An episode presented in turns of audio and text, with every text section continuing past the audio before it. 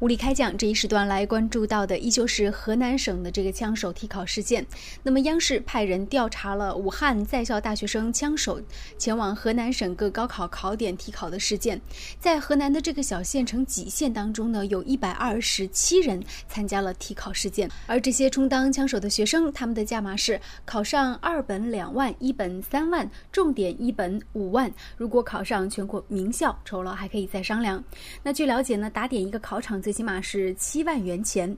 目前呢，此案正在进一步的侦破过程当中。这一时段，我们也特别请到时事评论员五月小龙先生和大家一起来说一说这个话题。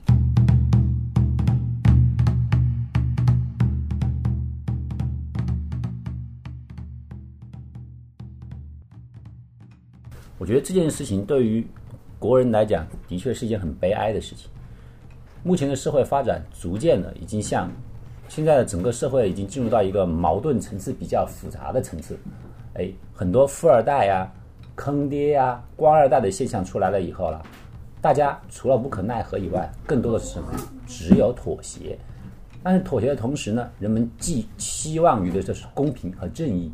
而很多时候，目前国内的中国体制以内的最大的公平就是考试，而在考试里面呢，几个最大的考试一直是人们认为是最公平战线的代表，首当其冲的就是高考，对不对？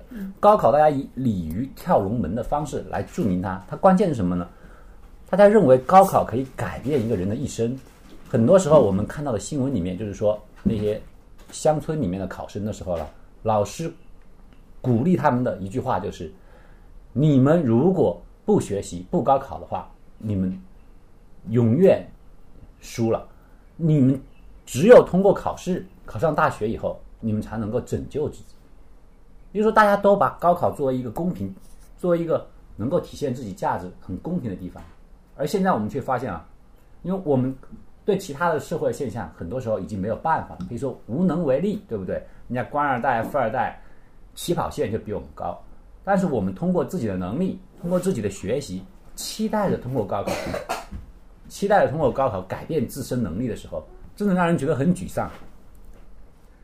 就说中国那些绝大多数正在以高考、以学业，期待着自己的子女改变自己的命运，那些人听到这样的消息的时候，我不知道他们是什么样的心情，肯定觉得很悲哀，很悲哀。因为我们看到很多很多的新闻，都是说。农村的父父母怎样通过自己的心情，怎样通过自己的劳作，对不对？你打零工也好，甚至很多人通过不停的打零工，惹到了一身的那个病痛疾病也好，他们借钱也好，唯一的目的就是供自己的子女上学，然后考大学，最后能够找到一个很好的工作。而且你找到工作也只能够屈居于人家富二代和官二代的下位。但是现在这唯一的一个。公平的一个目的，一个人生的一个转折的目的，现在这个碉堡也被攻破了。竟然能，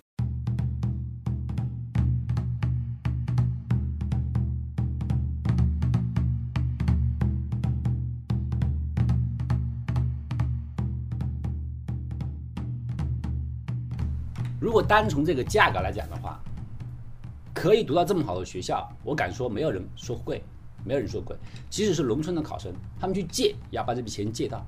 可是问题在什么地方呢？这是一个灰色链，是一个暗箱操作的一个过程，谁都不能够说这个东西是一定能够执行的。比方说，你可能会被人抓，对不对？你有可能你遇到那个人是个骗子。我说我八万块钱去清华，我明天就不见了，你找谁去讨？你找谁去理论？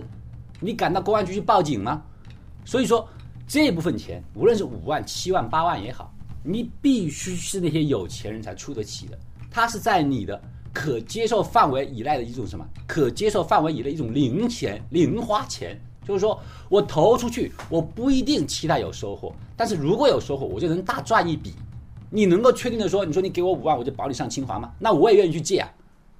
可是不可能啊，所以说你仍然这种机会只能掌握在那些有钱人手上，他们把这笔钱在。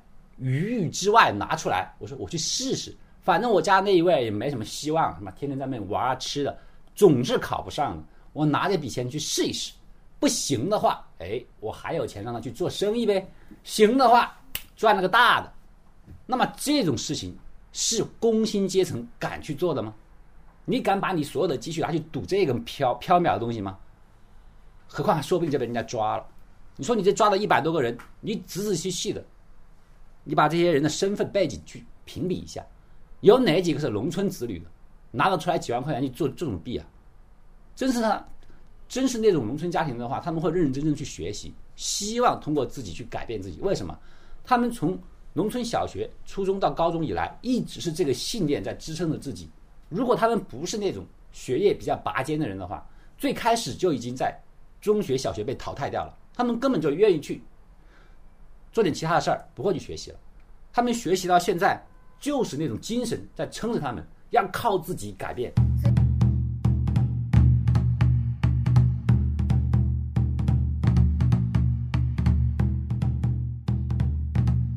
其实前一段时间也有新闻，就是说当时是研究生考试，还有那个律师职业考试，纷纷出现了代考和那个传答案的现象。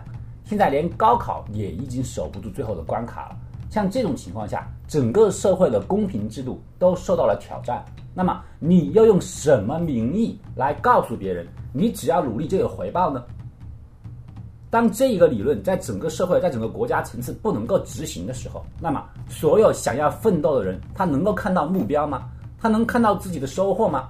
那么更多的人只会怨天尤人，告诉自己，努力也是没有代价的。小小的一个代考，可是给人的伤害却无异于一个重磅炸弹。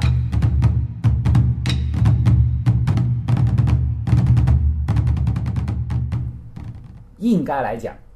绝对不是一个简单的，就是说一些考生、考生家长和一些那个，嗯，组织，哎，组织者之间的事情。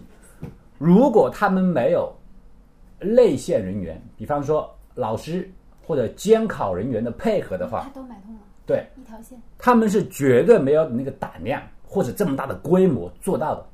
那么这些老师、这些从业人员、这些监考人员。他们的底线在哪里？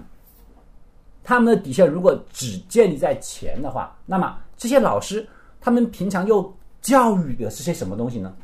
如果他们本身的理念已经歪曲了的话，我们可以期待这样的老师可以教都教导出很好的学生吗？也就是说，整个教育系统已经要给人家打一个问号。原来的高考扩招已经让人觉得大学是可上可不上一种概念了。现在，在经历这样的事情以后，那么高考可考可不考也是一个很简单的命题，对不对？如果一类、二类是以金钱来标榜的话，那么大学只是一个商品，商品是不需要我去努力的，只要我有了钱，我有了本的话，对不对？那么我还要去学习，还要去考试干什么呢？晚清时期啊，或者有一些朝代的时候。很多官员是明码标价的，多少钱当什么官，多少钱当什么官，这个其实跟那件事情是已经是持平了，是一个相等的概念。而且这种这种考试进大学的，他也会贿赂大学的。是啊，他已经是一个系统了嘛，对不对？像这样来讲，就是说直接把努力又跟金钱画了等号。那么需要努力，真正靠努力，希望靠努力去赚钱的人，一开始就已经输得很彻底。好的，这一时段为大家做点评的是时事评论员五月小龙先生。如果说喜欢我们的节目，欢迎大家跟帖进行留言。再见。